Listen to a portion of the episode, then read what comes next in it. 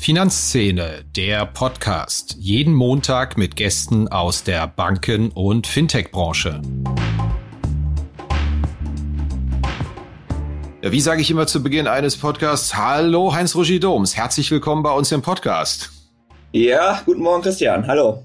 Jetzt äh, telefonieren wir am Tag schon ungefähr 80 Mal miteinander und jetzt reden wir mal hier im Podcast miteinander äh, mit ein paar tausend Zuhörern. Ist ja auch mal was anderes, oder? Ist mal was anderes. Wobei wir ja auch sonst im Hintergrund oft genug Zuhörer haben, äh, familiärer Art.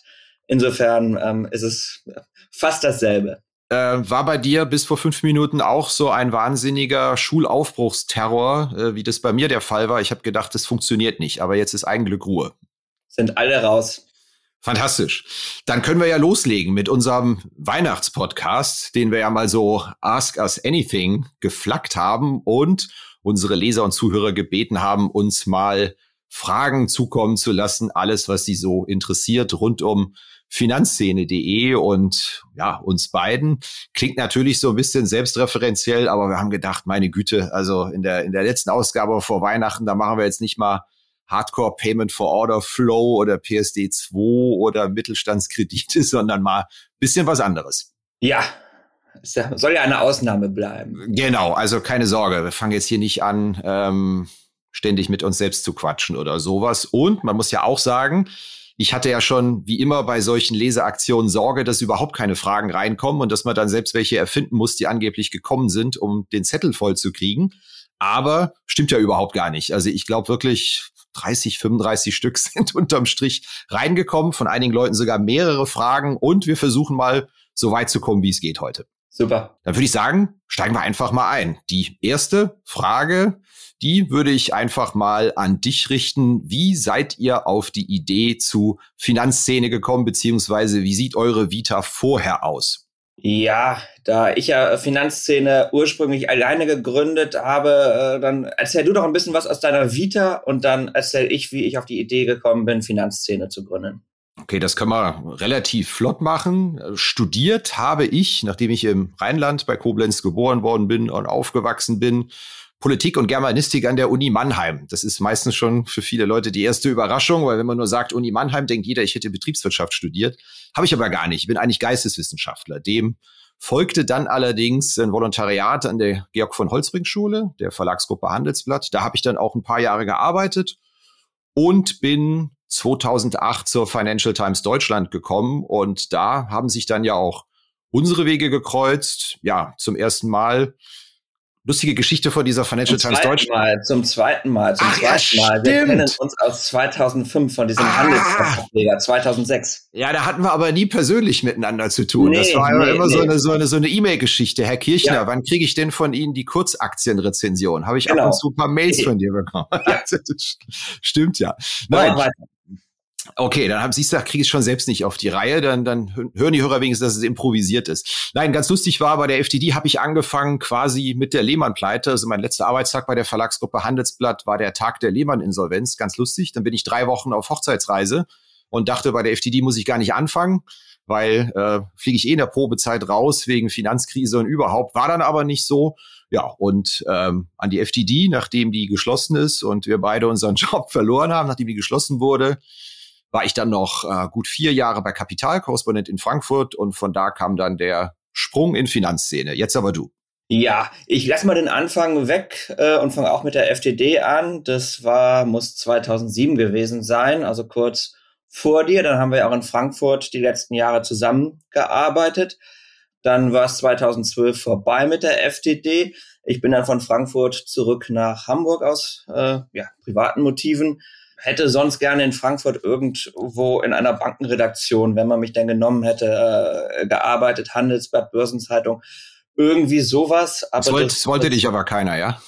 Ähm, weiß ich nicht, äh, aber gut möglich, dass es so gewesen wäre. Aber ich wollte, wie gesagt, zurück nach Hamburg und habe dann als als Freier gearbeitet, ähm, vier, fünf Jahre lang. Hab ähm, nebenher auch dann immer mehr PR-Aufträge angenommen habe da gemerkt, dass sich da doch deutlich besseres Geld verdienen lässt und stand dann irgendwann vor so einer Grundsatzentscheidung, was mache ich jetzt? Mache ich das äh, als freier Journalist überhaupt noch oder gehe ich den ähm, finanziell und auch äh, in sonstiger Hinsicht rationaleren Weg und, und beschränke mich auf die PR-Kunden und habe dann ähm, eigentlich die Entscheidung äh, getroffen, ich mache nur noch PR, ich versuche aber im Journalismus noch einmal was Verrücktes zu machen und ähm, das war dann der Newsletter, das, das war sozusagen die Motivation. Ähm, auf die Idee bin ich gekommen, ähm, ja zu FDD-Zeiten auch schon mal über sowas ähm, gesprochen. Das war aber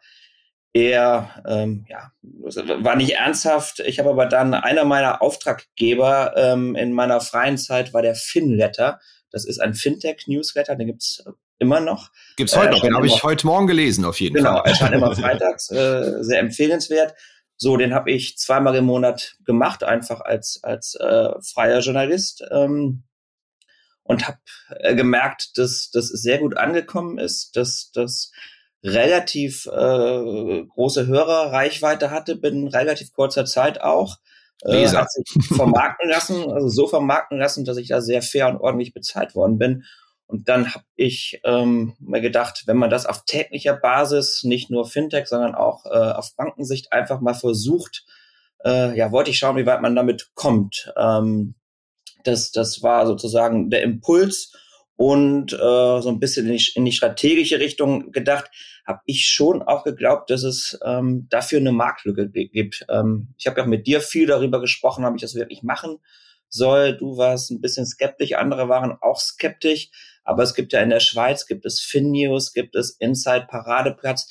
Da gibt es ja diese verlagsfernen ähm, Banken, ähm, Websites, Banken, Newsletter, ähm, die sehr gut funktionieren seit vielen Jahren schon. Und ja, das war so die Gemengelage, aus der ich heraus ich gedacht habe, ich versuche das jetzt einfach mal.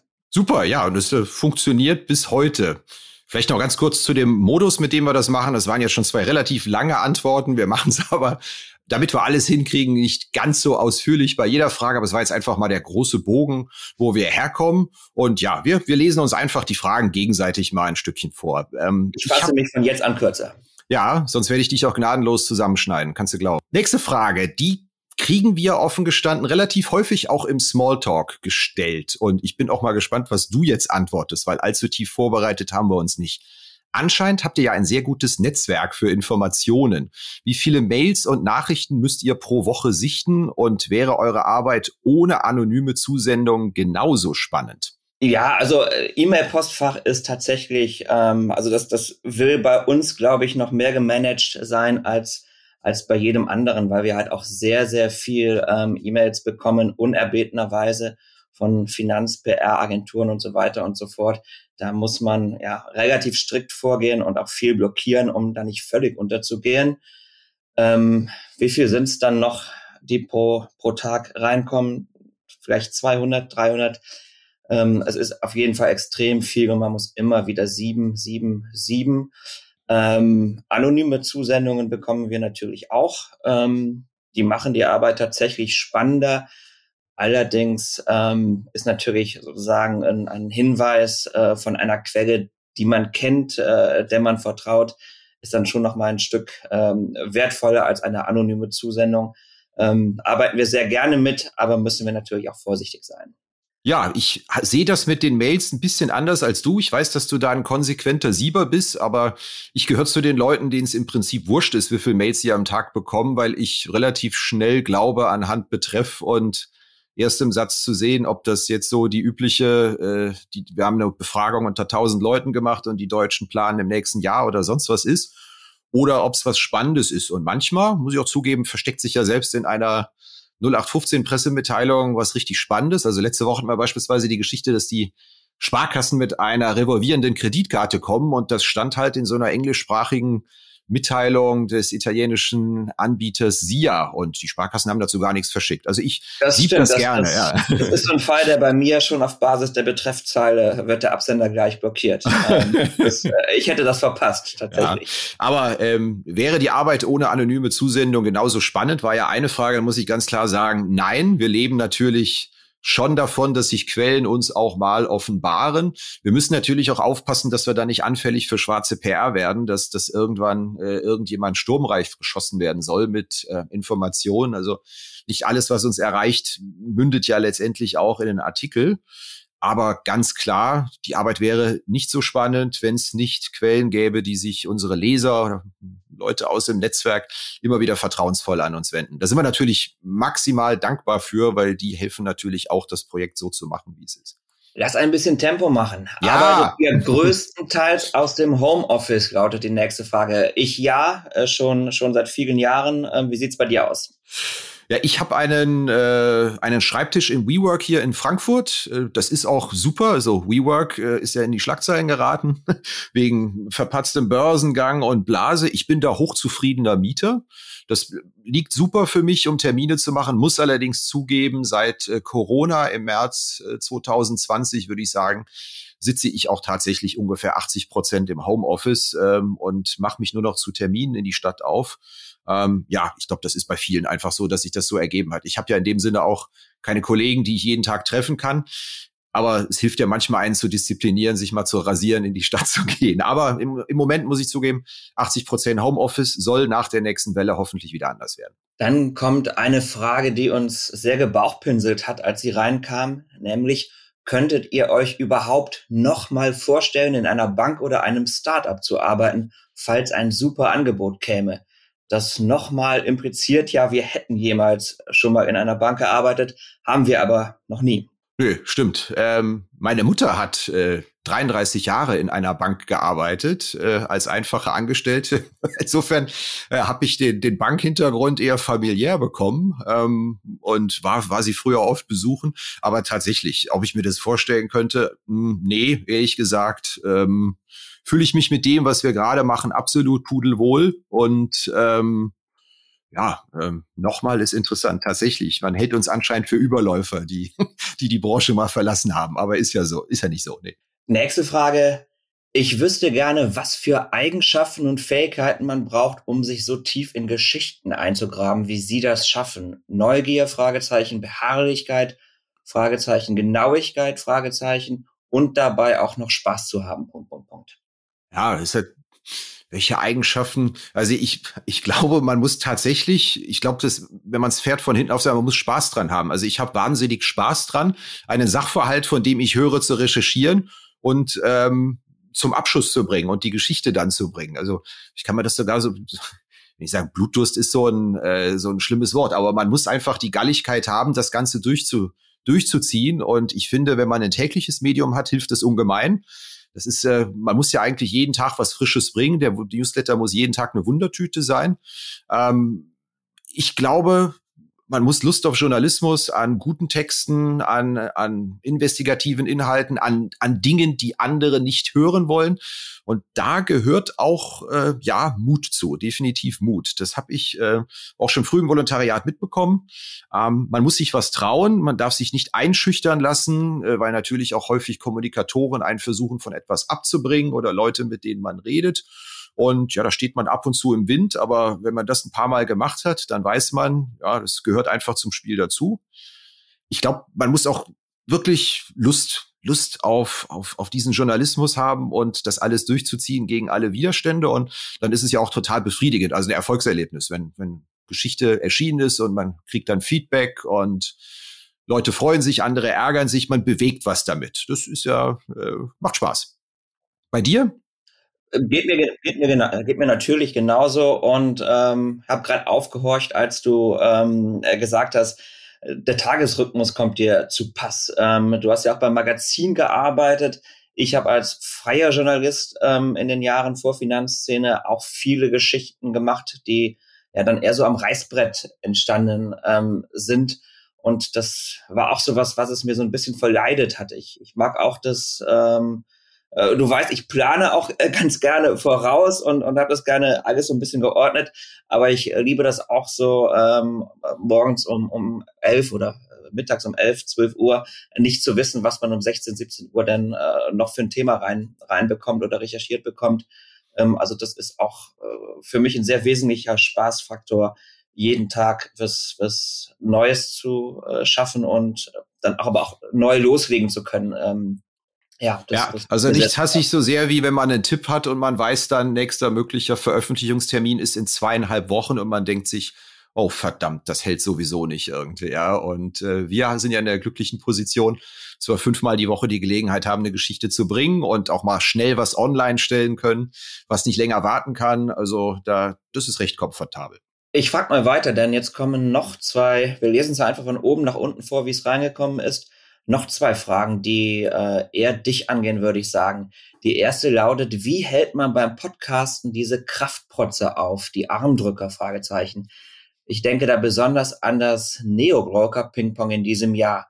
War super spannend zu hören und ich, und ich äh, habe viel verstanden, wäre mit dem Hahnenkampf aber nicht zurechtgekommen. Die Podcasts machst ja in aller Regel du.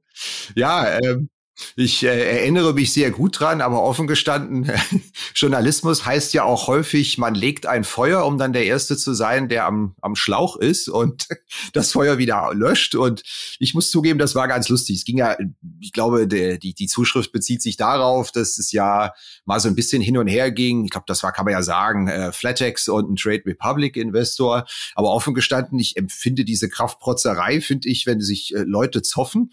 Das ist ja journalistisch und absolut absolutes Fest irgendwie, ja. Also der, der eine, ähm, ja, äh, macht ein paar Ansagen wie in so einem Battle Rap gegen den anderen und dann als Journalist muss man ja dann einfach nur noch als Chronist auftreten und sagen, okay, das war jetzt aber ein Angriff, jetzt fragen wir mal den anderen, was sagt der denn dazu? Und dann äh, beeft er wieder zurück.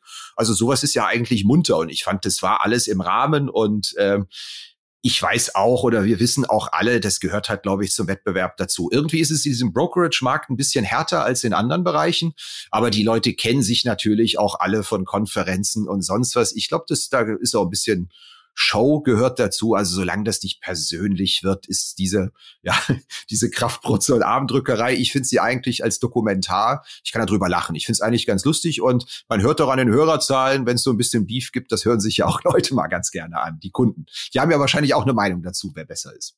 Dann kommt eine Leserin oder ein Leser mit zwei Fragen. Meine Frage ist, ob Sie sich zurzeit manchmal in die Zeiten des neuen Marktes zurückversetzt fühlen. Oder ist dieses Mal alles anders? Und die Frage Nummer zwei, wann expandiert Finanzszene nach Österreich? Äh, ich beantworte flott Frage Nummer zwei. Nach Österreich zu expandieren haben wir nicht vor, auch nicht auf mittlere Sicht. Ähm, Frage Nummer eins, neuer Markt, das war, das war weit vor meiner Zeit. Ähm, Warst du da schon geboren oder? Ähm, geboren war ich, aber da äh, beschränken sich meine Finanzkenntnisse äh, auf, auf das Girokonto. Ähm, aber neuer Markt ist ja, glaube ich, äh, bist du ja äh, in vielerlei Hinsicht sozialisiert worden. Ja, ja, das, das stimmt tatsächlich. Also ich glaube, äh, ganz viele Leute haben so ihre Geldanlagekarriere ähm, in den 90ern begonnen. Da hatte ich ein Glück auch als Student noch nicht allzu viel Geld, aber tatsächlich ging das bei mir auch schon 93, 94 mit dem ersten nebenbei in der Tankstelle verdienten Geld los und Entsprechend äh, war ich auch vom neuen Markt ab 97 einigermaßen angefixt. Ähm, hatte ein Glück, wie gesagt, nicht viel Geld, um es zu verzocken damals. Ähm, aber tatsächlich sehe ich schon wahnsinnige Parallelen, weil ähm, dieser Irrsinn, äh, wie Geschäftsmodelle bewertet werden und wie man sich dran ergötzt, wenn irgendeiner ja überhaupt erst Umsätze erwirtschaftet, frei jedem äh, Überlegung, wie profitabel ein Geschäft ist, zum Teil auch absurde Kennziffern, irgendwelche Gewinne vor Marketing und Kundengewinnungskosten kehren ja auch wieder, wo ich manchmal den Verdacht habe, das graben halt Leute oder Investor Relations Experten wieder aus, die damals auch schon dabei waren. Also ich muss zugeben, sehr viel Technologiebegeisterung und Wachstumseuphorie und natürlich auch, was am Kapitalmarkt abgeht. Das erinnert mich ähm, sehr an das, was Ende der 90er los war. Muss allerdings auch fairerweise sagen, äh, das quatsch ich jetzt auch schon so seit ungefähr 2017, 2018. Und es läuft ja auch schon wieder drei, vier Jahre weiter und man will ja dann noch nicht äh, wie so eine stehen gebliebene Uhr sein, die zweimal am Tag richtig geht. Also ich sehe dem mit einem gesunden Skepsis entgegen. Redaktionsintern kümmerst du dich ja auch eher um die wachstumsstarken Fintechs. Ich bin eher so äh, dem alten Bankenlager inhaltlich verhaftet. Sind wir mal gespannt, wie das Ganze weitergeht. Super. Ähm, ja, frag du weiter. Ähm, genau. Äh, ich habe jetzt ein bisschen viel gelabert die letzte Viertelstunde. Die nächste Überhaupt nicht. Frage. Wir sind, wir sind super in der Zeit. Wir sind super in der Zeit. Äh, wie grenzt ihr euch von Finance Forward ab? Braucht es zwei Angebote? Da hat wohl jemand genau hingelesen und sich beide Angebote mal angeschaut und sieht jetzt auch äh, öfters unsere Namen bei denen, deren Namen bei uns. Erzähl doch mal. Genau, also um kurz aufzuholen, Finance Forward ist ein spezielles Fintech-Medium, mit dem wir kooperieren. Es gibt auch in der Gesellschafterstruktur Überschneidungen ähm, und kooperieren heißt, dass wir auch äh, Geschichten zusammen recherchieren und ich glaube, wo die Frage dann so ein bisschen darauf hinzielt, ähm, werden dann halt eben auch ab und zu ähm, Geschichten über beide Plattformen ausgespielt. Ähm, ja, ist vielleicht nicht immer optimal für Leser, die beide ähm, Plattformen konsultieren, ähm, aber wir, wir sind schon von der Kooperation sehr überzeugt und es gibt ja, also es gibt die Schnittstellen da, wo es auch die Schnittstellen äh, zwischen Banken und Fintechs gibt, äh, Themen wie N26, äh, Solaris Bank, da, da, das ist das, wo wir äh, Kapazitäten zusammenwerfen äh, und dann auch einfach Mehrwerte versuchen zu generieren und durch die größere Recherchepower auch einfach dann Geschichten bekommen, die jeder für sich einzeln nicht bekäme. Aber es gibt ja auch genug äh, Trennendes, äh, also klassischen Themen, äh, die Landesbanken, die Sparkassen, die Frankfurter Szene.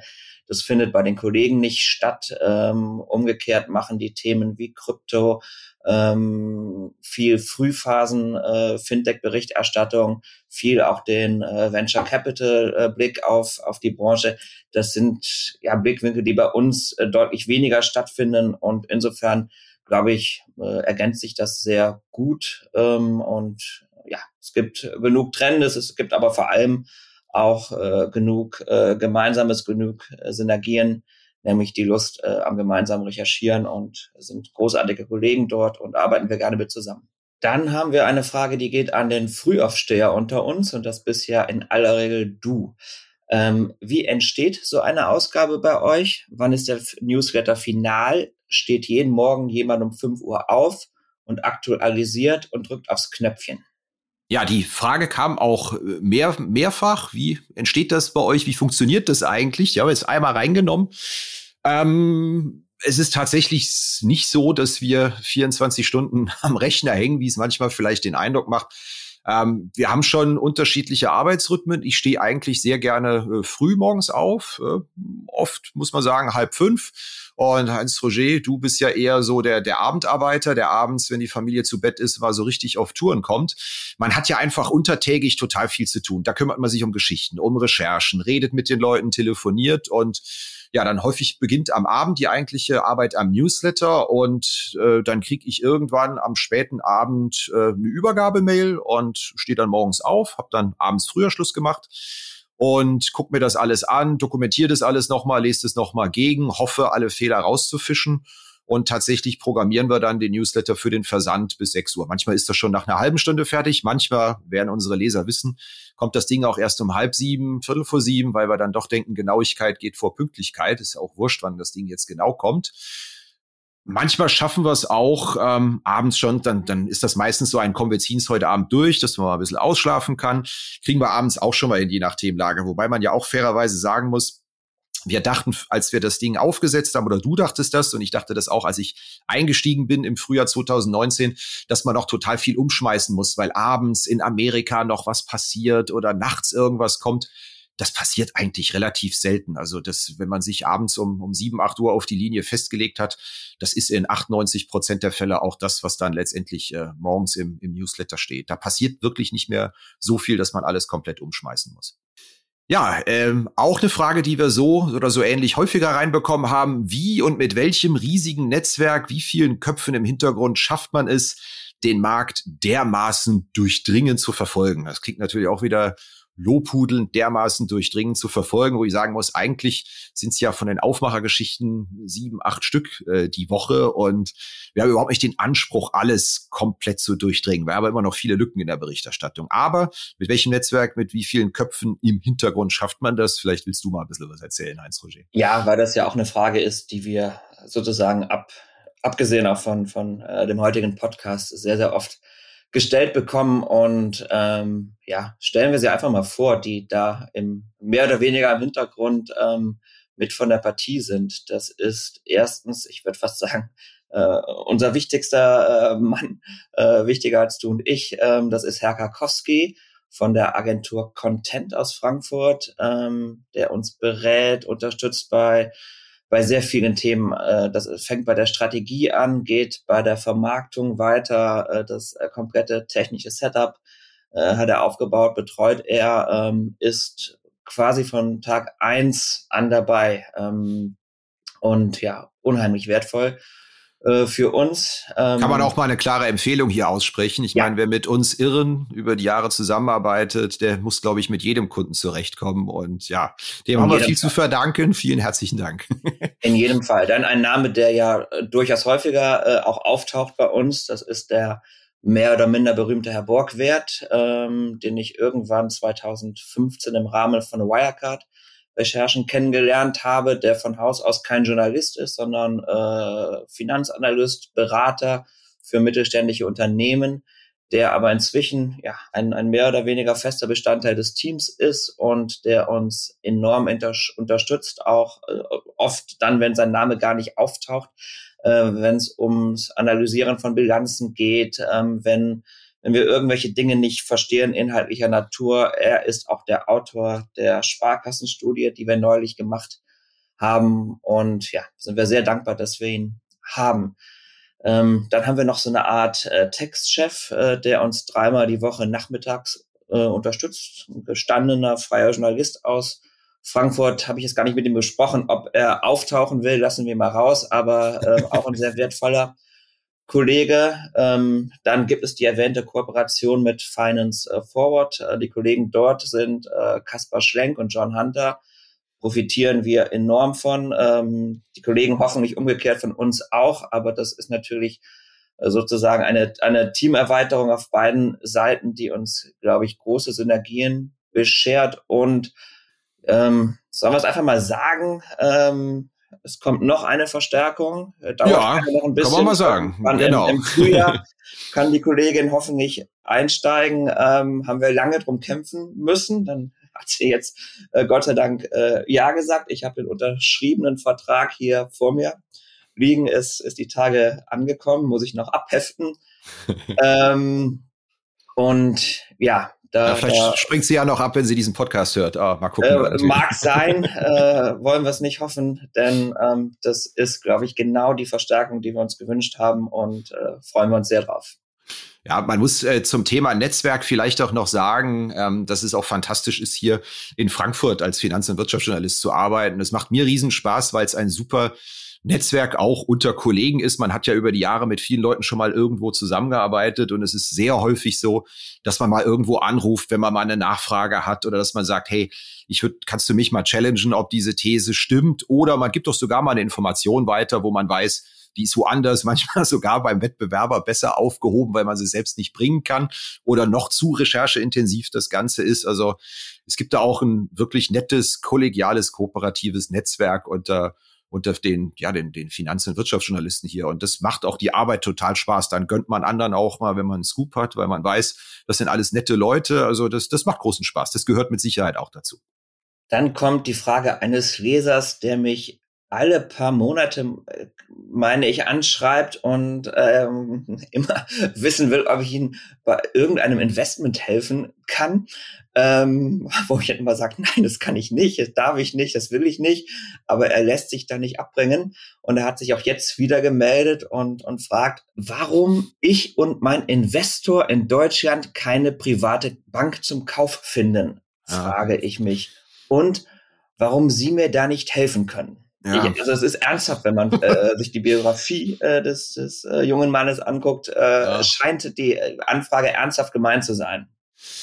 Vielleicht sollten wir dem einfach mal eine Preisvorstellung schicken, ähm, wenn wir ihm dabei helfen, eine, eine, Bank zu kaufen, wie unser Beratungshonorar aussieht. Und äh, vielleicht wäre das ein Geschäftszweig, aber gut. 10 Prozent von allem. Ja, genau. Äh, äh, wie Willy Weber früher, ne? War das nicht Mr. 20 Prozent oder wie hieß der? Oder? Ich weiß das es nicht. Nein, das kann sein.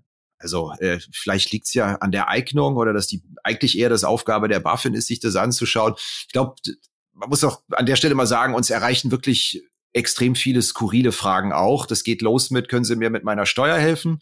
Äh, letzte Woche hat jemand gefragt, äh, soll ich das Rückzahlungsangebot der Schuldscheine von irgendeiner Landesbank annehmen? Ja oder nein? Sie kennen sich ja aus.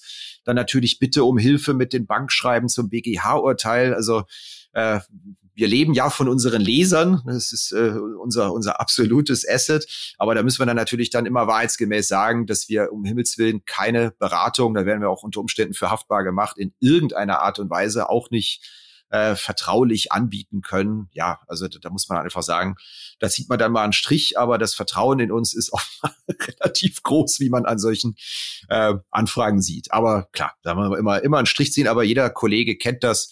Ich kenne es auch noch früher in meiner Zeit als äh, Finanz, äh, Finanzjournalist eher im Anlagebereich. Da ist der Beratungsbedarf bei vielen Lesern doch groß und man muss das dann immer abschlägig bescheiden. Ja, dann machen wir mal weiter mit der nächsten Frage. Die fand ich richtig gut. Da muss man dazu sagen, der Leser hat uns wirklich eine lange Mail geschrieben, weil es ihn offenbar wirklich, wirklich umtreibt. Und das haben wir auch in der Form schon so ähnlich gehört. Also ich komme jetzt mal nur zur Frage und nicht die ganze Anmoderation. Was mich aber wirklich stört, ist Ihr Denglisch. Und die dazu passende Frage wäre dann, warum schreiben Sie so viel Denglisch, Kauderwelsch?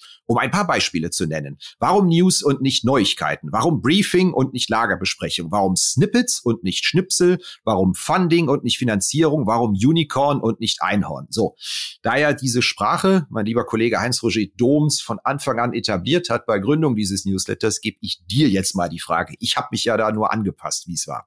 Ja, ich äh, mir geht's äh, wie dir. Ich äh, sympathisiere stark mit dem mit dem Leser, der die Frage gestellt hat. Das ist jetzt auch kein äh, kein äh, Masterplan. Wie sagt man auf Deutsch Meisterplan?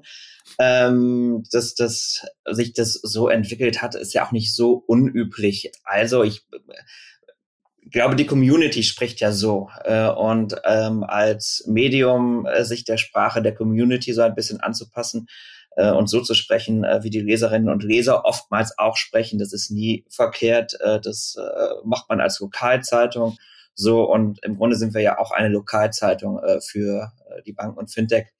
Community. Ähm, dann, als ich drüber nachgedacht habe, also so bewusst ähm, ist das ja meistens gar nicht, aber als jetzt die Frage reingekommen ähm, ist, ähm, muss man auch sagen, dass viele Begriffe einfach viel griffiger äh, sind, äh, Fachbegriffe gerade.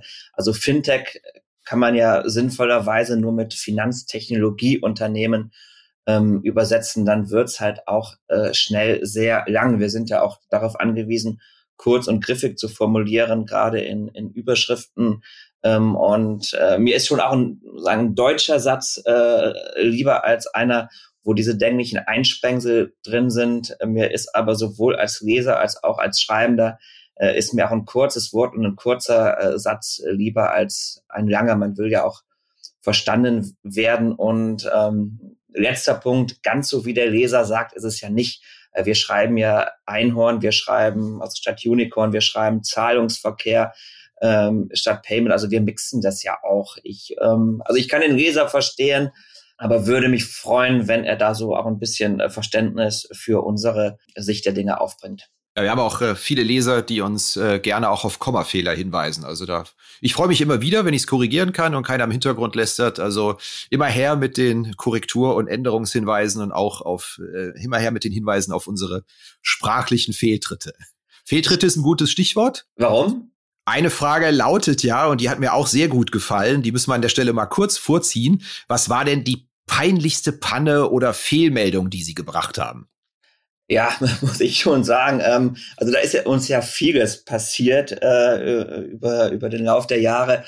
Aber ähm, ich habe es nochmal gegoogelt, ähm, dass wir neulich das äh, Dostoevsky-Zitat, nee, umgekehrt war es, das Tolstoi-Zitat äh, ähm, dem anderen äh, untergejubelt haben. Das war schon eine Korrektur, wir korrektur, äh, korrigieren ja alles. Ähm, da sind wir sehr streng auch mit uns selber. Wenn wir irgendwo Mist bauen, dann, dann schreiben wir das auch. Äh, aber in dem Fall hätte ich es mir gerne äh, gespart, weil natürlich auch auf die Korrektur hin nochmal viel äh, Spott reinkam. Ähm, aber ähm, ja, das konnten wir äh, nicht unter den Tisch fallen lassen. So, das, ähm, aber lieber so, als dass wir schreiben, die Deutsche Bank wird übernommen und es stimmt nicht. Ähm, also da sind Man kann sagen, so die, die, die ganz riesen dicken Böcke, also die habe ich in meiner Karriere schon geschossen, aber ähm, sind hier bei Finanzszene hatten wir bis jetzt noch Glück gehabt. Oder äh, die Leute waren so nett und haben uns nicht darauf hingewiesen, dass es komplett falsch war, ja. ja, es ist manchmal tatsächlich eine Gratwanderung. Ähm, also irgendwann wird es uns erwischen, aber bislang, also der ganz äh, große Bock, der uns auch sozusagen juristisch äh, weit runterzieht, äh, den haben wir bislang nicht geschossen. Also ich, ich erinnere mich allerdings, also mein schlimmster, mit Abstand schlimmster Artikel äh, in, in, in drei Jahren Finanzszene, den habe ich im April 2020 geschrieben. Und den muss ich jetzt hier schon mal äh, anmerken. Es ist ja bis jetzt immer so gewesen in Deutschland in den letzten 50 äh, Jahren, dass einem Börseneinbruch ein starker Rückgang der Handelsaktivitäten und der Zahl der Aktionäre einherging. Meistens mit so einer Verzögerung von einem, von einem Jahr oder so. Und dann krachten ja letztes Jahr wegen Corona die Börsen in vier Wochen um 40 Prozent runter. Und ich habe den Schluss gezogen, ja, äh, das wird natürlich fürs Wertpapiergeschäft äh, wahnsinnig schwierig jetzt für die Banken und Neobroker und Fintechs und habe dann tatsächlich, äh, wie immer, wenn in der Überschrift ein Fragezeichen steht, lautet die Antwort nein. Äh, ist das der Todesstoß für das Wertpapiergeschäft der Banken im April 2020? Das muss man sich mal vorstellen. Also genau da, wo dieser unfassbare Boom eingesetzt hat. Ja, und ähm, ja, äh, den Artikel würde ich wenn ich wenn ich wenn ich könnte, wenn es nicht wegen gegen meine Ehre verstoßen würde, würde ich den am liebsten löschen. Aber das war natürlich eine analytische komplette Fehleinschätzung. Die Märkte haben sich innerhalb von vier Wochen wieder erholt und die Leute fingen an zu zocken und Depots eröffnen wie die Wilden. Also das war ja muss ich schon sagen, äh, ein, ein richtiger Bug, ja. Kriegt man nicht raus bei dir. Genau, dann will man mal der Erste sein, der, der, der den, den Untergang ausruft. Naja, gut. Ja, nächste Frage. Gibt es Witze des Kollegen, über die Sie nicht lachen können? Bin ich auf deine Antwort gespannt. Ähm, ich glaube, das, das gibt's beiderseitig. Ähm, es ist ja, ähm, wir kennen uns lange, wir, wir telefonieren äh, unendlich oft den ganzen Tag miteinander. Es ist jetzt nicht so, als ähm, wäre es nicht auch so wie in einer guten Ehe, dass wir, glaube ich, jeweils den ähm, anderen dann auch irgendwann nicht mehr nicht mehr hören mögen. Ich kann mir vorstellen, dass es dir noch viel mehr so geht als mir. Ähm, aber das, ja. das, ja. aber das, das gehört dazu. Ja, wenn die Leute wüssten, wir labern jetzt hier so gut gelaunt rum, wie oft wir uns unter der Woche auch mal fetzen, ja, wäre das was anderes. Aber gut, äh, solange das Aufnahmegerät läuft, ist ja sind wir ganz freundlich zueinander, genau. Das ist wie Becker und Stich, als sie 92 ähm, die Goldmedaille im Doppel gewonnen haben. Ja, haben sie sich auch zusammengerissen. Sehr schön. Okay. Ähm, was haben wir hier noch? Wir, geht jetzt langsam, neigen wir uns schon dem, dem Ende entgegen. Ja, ja. es wird auch Zeit. Mach hinne. Oder um, ich ähm, frage, wie genau. wichtig sind Auszeichnungen für Sie?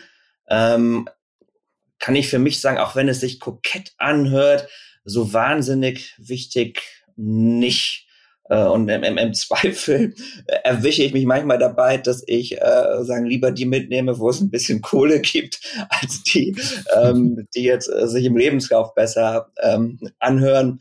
Aber naja, wie siehst du es? Also ich glaube, der Mensch, der nicht gerne für irgendwas gelobt wird, der muss ja. noch geboren werden. Das heißt, äh, ja. wenn es hier heißt, hier Journalistenpreis oder Auszeichnung, also so viel habe ich jetzt in meinem Leben auch nicht bekommen. Ähm, aber die drei, vier Male, muss ich zugeben, habe ich mich gefreut.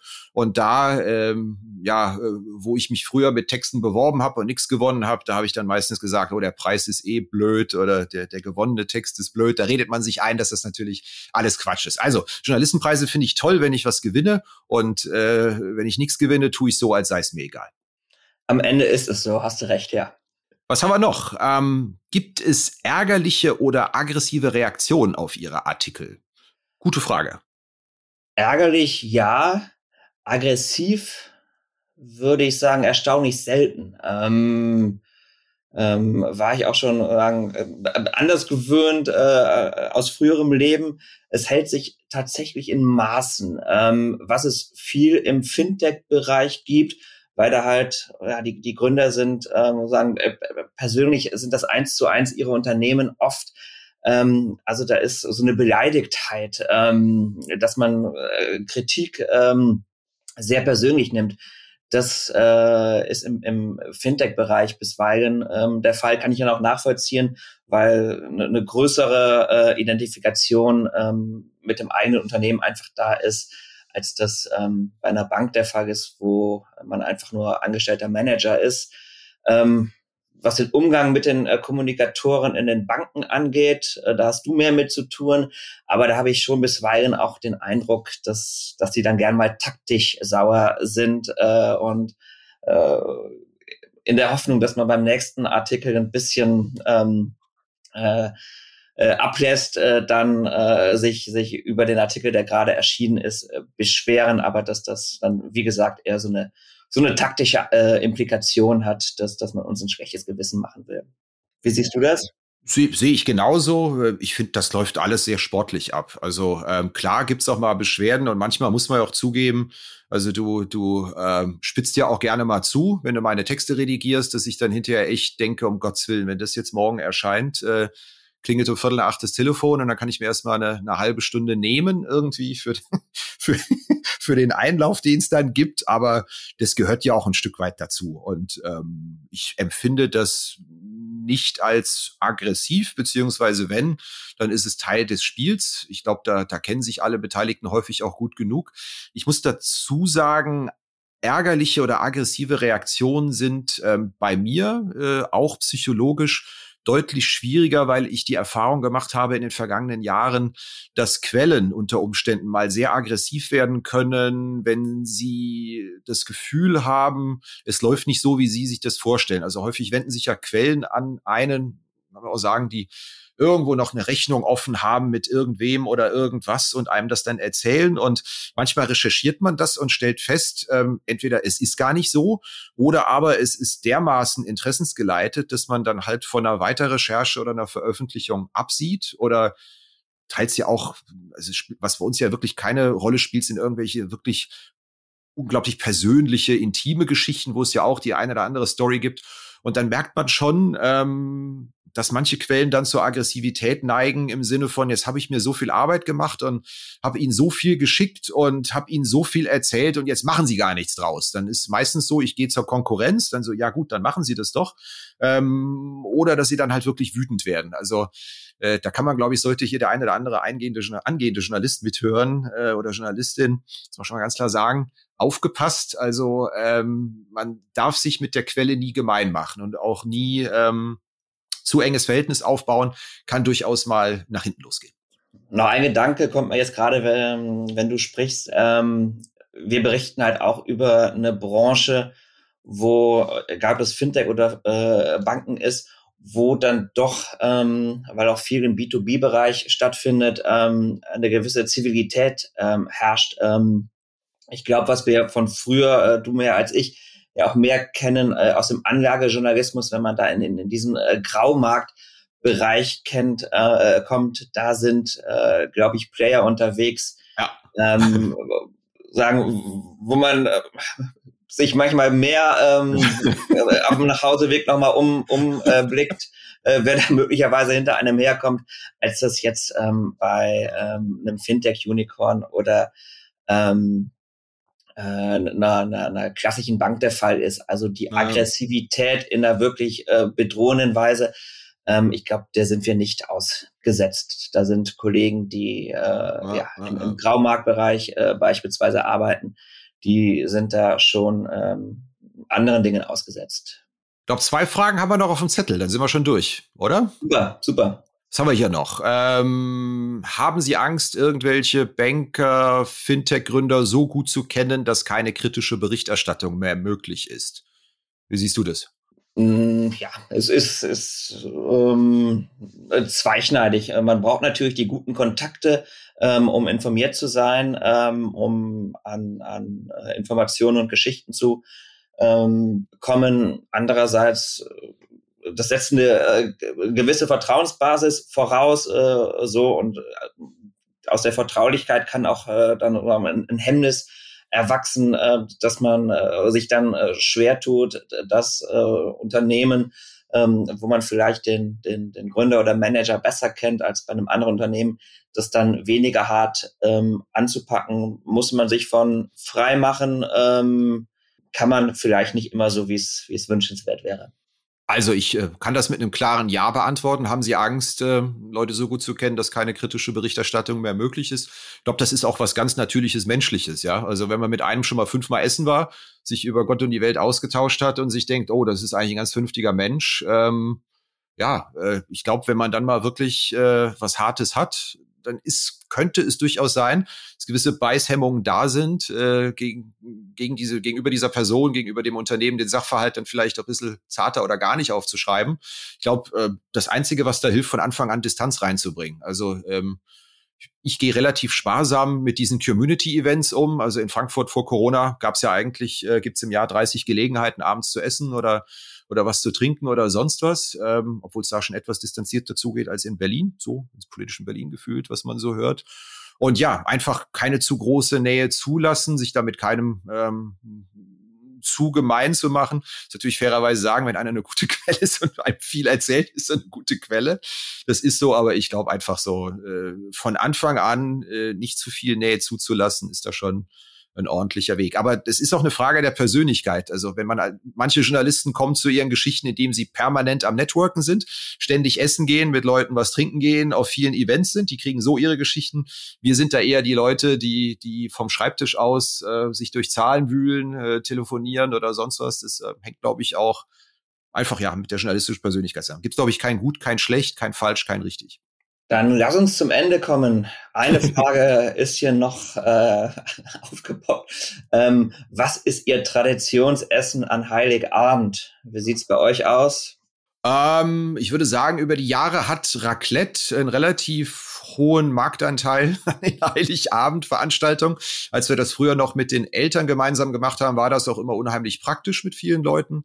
Ähm, es gibt aber jetzt nicht das Traditionsessen schlechthin. In den letzten Jahren ist es auch wieder ein bisschen bunt durcheinander gegangen. Dieses Jahr gibt es, hat sich äh, der Sohn unbedingt gewünscht, auch wenn es skurril klingt, äh, Lachsnudeln, ähm, und zwar Lachs mit grünen Spinatnudeln. Will er irgendwie unbedingt haben. Wir haben gesagt, du darfst es dir aussuchen, das war sein Wunsch, dann gibt's das.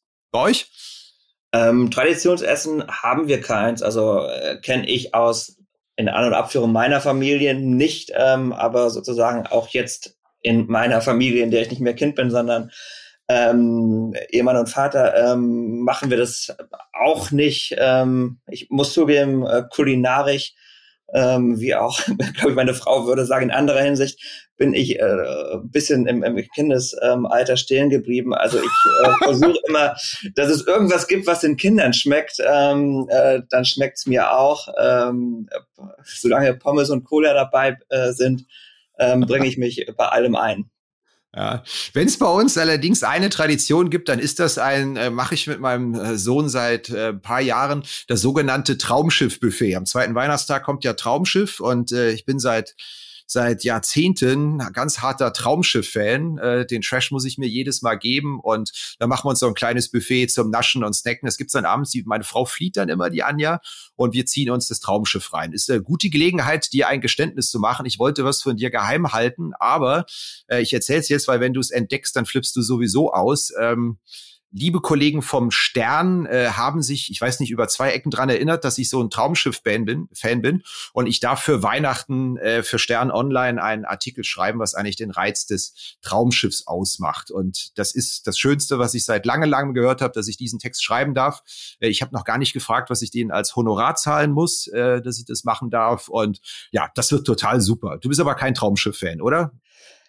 Ich, äh, ich, ich äh, es wird für mich ein schönes Weihnachten, wenn wir dafür nicht aus eigener Kasse zahlen müssen, dass du das schreibst. okay. Ja, super. Das war's mit unserem Ask Us Anything Podcast. Ich hoffe, es ist nicht zu lang geworden. Also mal gucken, dass da eine vier vorne steht, wenn wir das zusammenschneiden und keine fünf. Und ja, äh, man erfährt ja auch immer wieder einiges ähm, über den eigenen Geschäftspartner. Insofern hat mir das großen Spaß gemacht. Also ja, dir nicht so. Du bist nicht so ja. der Audiotyp, oder? Du dir auch? Ja, ähm, passt schon, passt schon. Ich, ich ja. ähm, rede nicht so gern ähm, in einem Mikrofon, aber ich fand es auch äh, kurzweilig. Wenn jetzt gleich die Aufnahme stoppt, äh, wird er sich fürchterlich aufregen und mich fragen, ob ich eigentlich unterbeschäftigt wäre, dass ich diesen Traumschiff-Blödsinn noch schreibe. Aber deswegen drehen wir jetzt einfach mal den Saft aus und sagen vielen herzlichen Dank für Ihre vielen interessanten, spannenden Fragen und wir wünschen frohe Weihnachten. Genau, frohe Weihnachten. Ja, das war's wieder mit dieser Episode von Finanzszene, der Podcast. Wir sagen danke fürs Zuhören, freuen uns über Ihr Feedback unter redaktion.finanz-szene.de. Kontaktmöglichkeiten auch über Threema in den Notes zu diesem Podcast. Vielen Dank. Redaktion und Host Christian Kirchner. Coverdesign Elida Atelier Hamburg. Produktion und Schnitt Podstars bei OMR Hamburg. Musik Liturgy of the Street von Shane Ivers www.silvermansound.com.